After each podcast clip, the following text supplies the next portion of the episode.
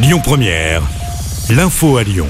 Bonsoir à tous. Dans l'actualité ce vendredi, plusieurs contrôles ont été menés hier soir en marge de la fête des Lumières à Lyon.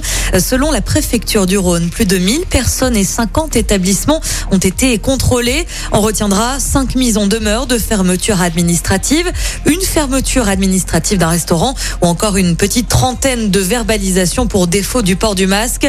La fête des Lumières qui continue ce soir. Attention, les horaires changent aujourd'hui et demain.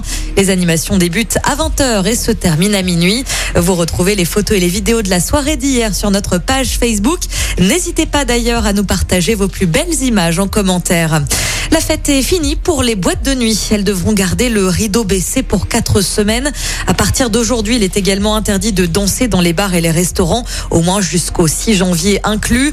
À une semaine des vacances de Noël, le taux d'incidence du Covid s'approche des 700 cas pour 100 000 habitants dans le Rhône. C'est bien au-dessus de la moyenne nationale. L'actu, c'est aussi ces perturbations sur les rails. Tout d'abord, à cause de la neige qui s'est invitée sur le département la nuit dernière. Plusieurs trains ont été supprimés en raison du givre et de la neige. Les lignes Lyon-Bourg-en-Bresse ou encore Mâcon-Lyon étaient concernées par ces perturbations ce matin. Sur les transports en commun lyonnais, quelques difficultés sont aussi à noter à cause cette fois-ci d'un mouvement social sur le réseau TCL. Conséquence, les lignes de bus 57, 65, 66, S1 et S2 ne circulent pas aujourd'hui. La patinoire éphémère des Lumières fait son grand retour demain à Lyon. Elle est à retrouver sur la place Ambroise Courtois dans le 8e arrondissement. Cette patinoire de 250 mètres carrés sera installée en plein air jusqu'au 2 janvier prochain. Attention, le pass sanitaire est obligatoire pour y accéder. Et puis un mot de football, l'OL doit absolument se relancer en Ligue 1.